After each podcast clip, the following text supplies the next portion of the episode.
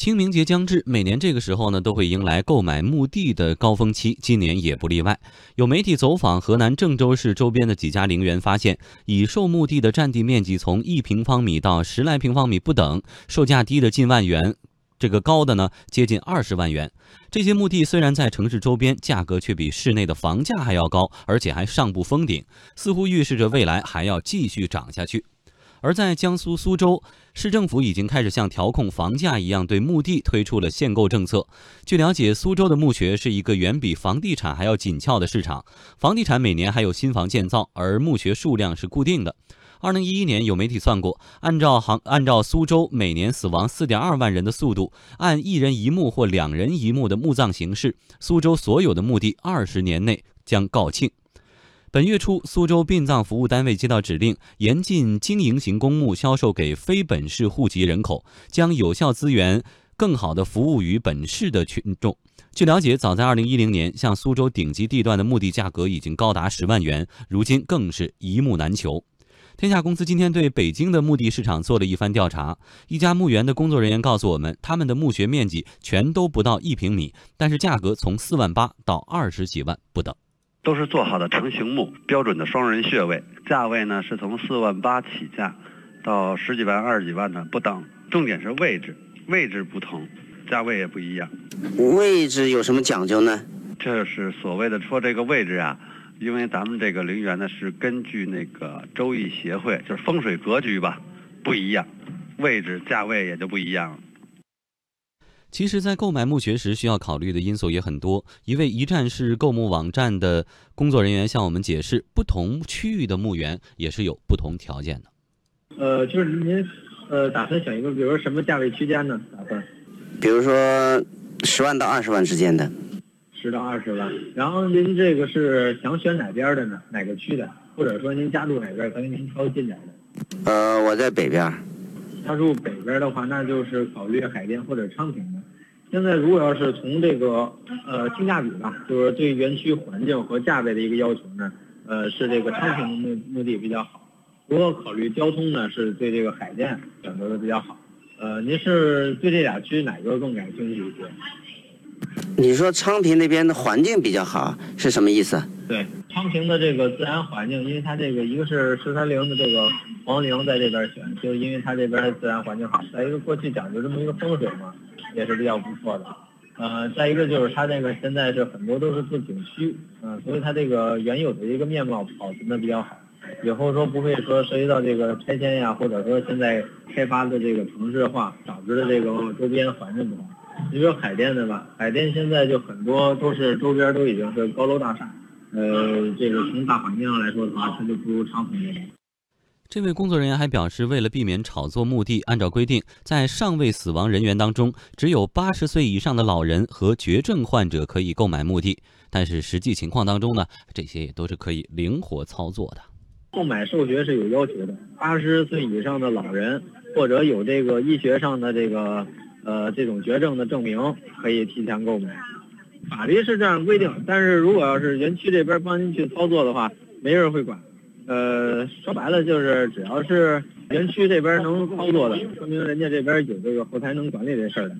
嗯，现在很多陵园甚至都不要求有死亡证明，或者就是不管多大岁数都能购买，这种情况也出现。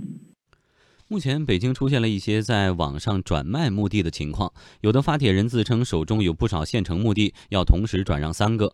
这些待转让的墓地主要来自昌平、通州、门头沟以及经济边界所属陵园，有一些是知名公墓，包括八宝山公墓，开价高的能达到十几万元。不过，一站式购墓网站的工作人员介绍，这种转让是违规行为。啊，转让是不允许的，国家是不允许这个转让，就是为了防止炒墓地这种情况发生。现在都是实名制，你要是说买这块墓地，呃，您可以用，但是如果要不要的话是退的，呃，人家园区收回，接着整改对外卖，呃，是不允许私下转让的。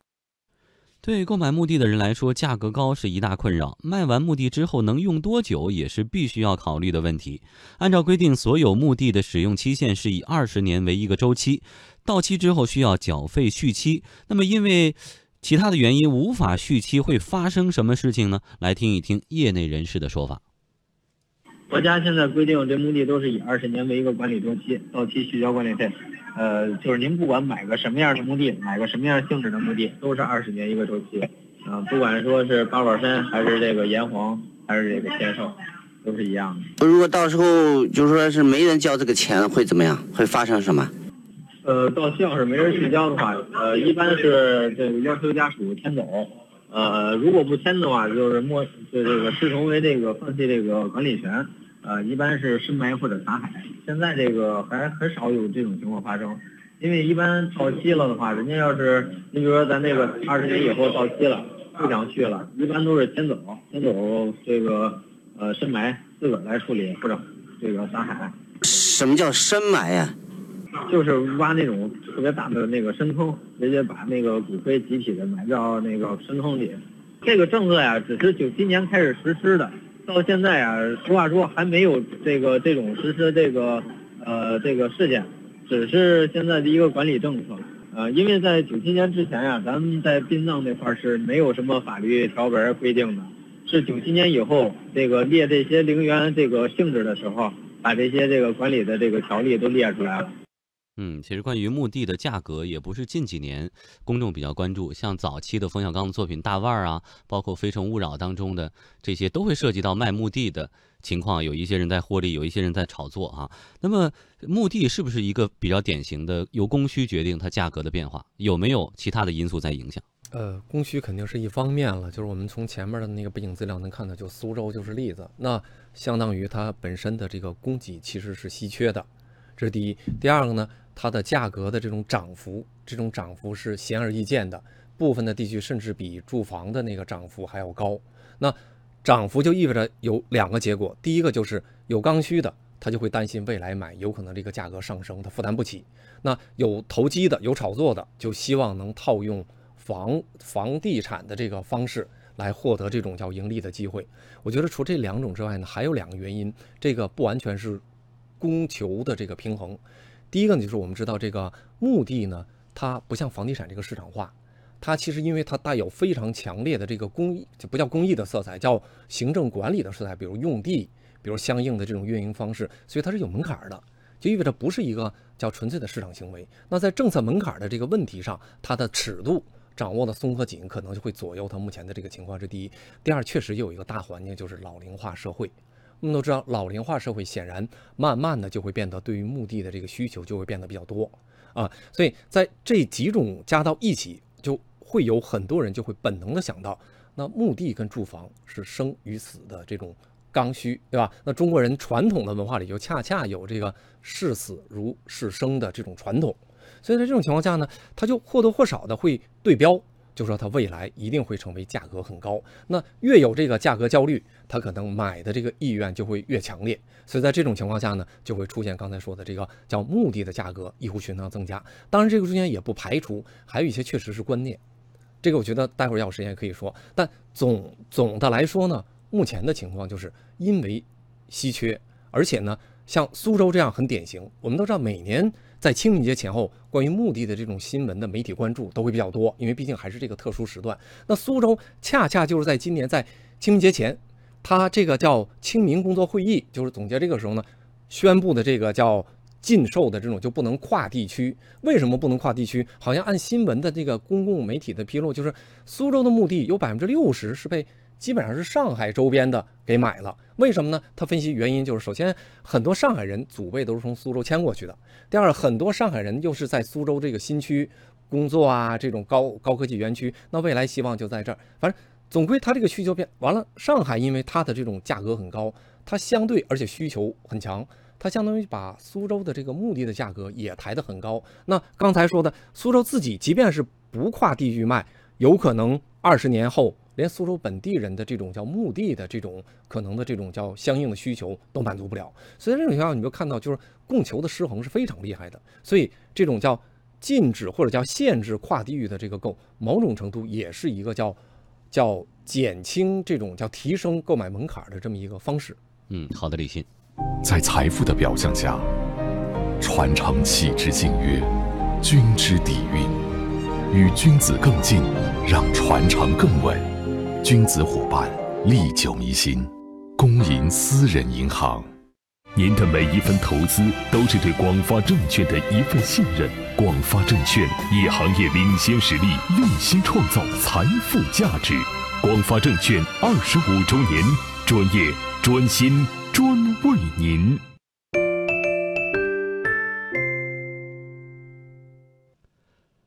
这里是经济之声天下公司，我们继续来关注墓地的话题。有观点认为，墓地既是商品，又不完全是商品，有特殊性。比如说，当初征地的时候，就不是完全按照市场价，而是当做一种公共用地征收，在众多方面是享受着优惠的。而出售的时候，摇身一变变成了市场价。据报道。殡葬业的利润率其实远高于房地产业，最高的时候可以达到百分之一千到百分之两千，是真正的暴利冠军。所以李欣怎么看待？你拿地的时候是公益属性的、公共属性的，但是往外卖的时候又按照这种价高者得，包括水涨船高的这种市场化的情况。来说呢，它确实往外卖的时候也没完全走市场化倾向，只是因为它有拿地的时候的这个行政门槛，有经营的这种特殊的许可，所以在这种情况下呢，它这个中间的供给和需求之间的这个错位越来越大。但是呢，我确实不同意它完全变成市场化。其实这个刚才提到了，就这跟人的观念是有直接关系的。比如说，如果部分的墓地的这种市场化的运营，就你拿地也按市场拿，就有点像房地产一样。你看此前我看北京的媒体就报道了，在北京的京郊周边有很多宠物。就是宠物墓地的这种情况，当然它也不是一个叫正规的，就是合法审核的就叫宠物墓地。其实它只是一块地方，经营是这种对什么叫动物的无害处理什么的这种。它那墓地有的就里面搭房子，占得很高，也数万。就是代表，因为它毕竟宠物主人把它看成是家庭成员，所以搭个小木屋，然后搭那个用大理石围的那个栅栏什么的，价格也很高。这就意味着，它如果变成市场化，那这个。因为这个收入或者叫经济实力的区别，加上人的观念的不同，就会造成它就变成确实就是价高者得，而且有的甚至是为宠物的这种叫这种个人的情感需求，这是有悖伦理。哎，这是第一。第二，现在其实在各个殡葬业都提倡这个绿色殡葬，就是比如说树树葬。这种其实它对于墓地的这种叫需求，其实相对又环保，然后压力不大。海葬，但是呢，哎，它确实跟传统的这个传统的这种叫它之间的这种互相的这种说服也好，叫对抗也好，会很强。第二个呢，有的时候你看有的这个墓地说，哎，你要树葬的话，选择树葬给家庭补助，比如几几千元，这也是一个很微妙的事儿，叫你的补助。好像对于选择绿色殡葬或者叫树葬的呢，是一种叫鼓励也好，叫叫安慰也好。但是对于选择树葬呢，它反倒增加心理压力。那周围的亲朋好友是不是会说说你看你是不是哎你看你看你连买墓地的钱你也不想出，还为了补贴选择葬到树下买骨灰？所以这个中间我们就会发现，传统的文化观念和这个人对于这种叫人和自然的这种，因为这个话题啊，其实形而上就人的生死。这个中间呢，它中间有很多的环节都很微妙，你用市场化的方式也不行，用一些人性化的方式也不行，所以媒体有的时候就很苦笑。我也认同这种苦笑，因为没办法。比如媒体报道完最后说说，即便是因为这个，也建议各位好好的活着吧，因为确实这个死也未必很容易。这种哎，所以这就这个中间的无奈，代表它整个的这个各个环节的这种错位。嗯，好，谢谢李欣。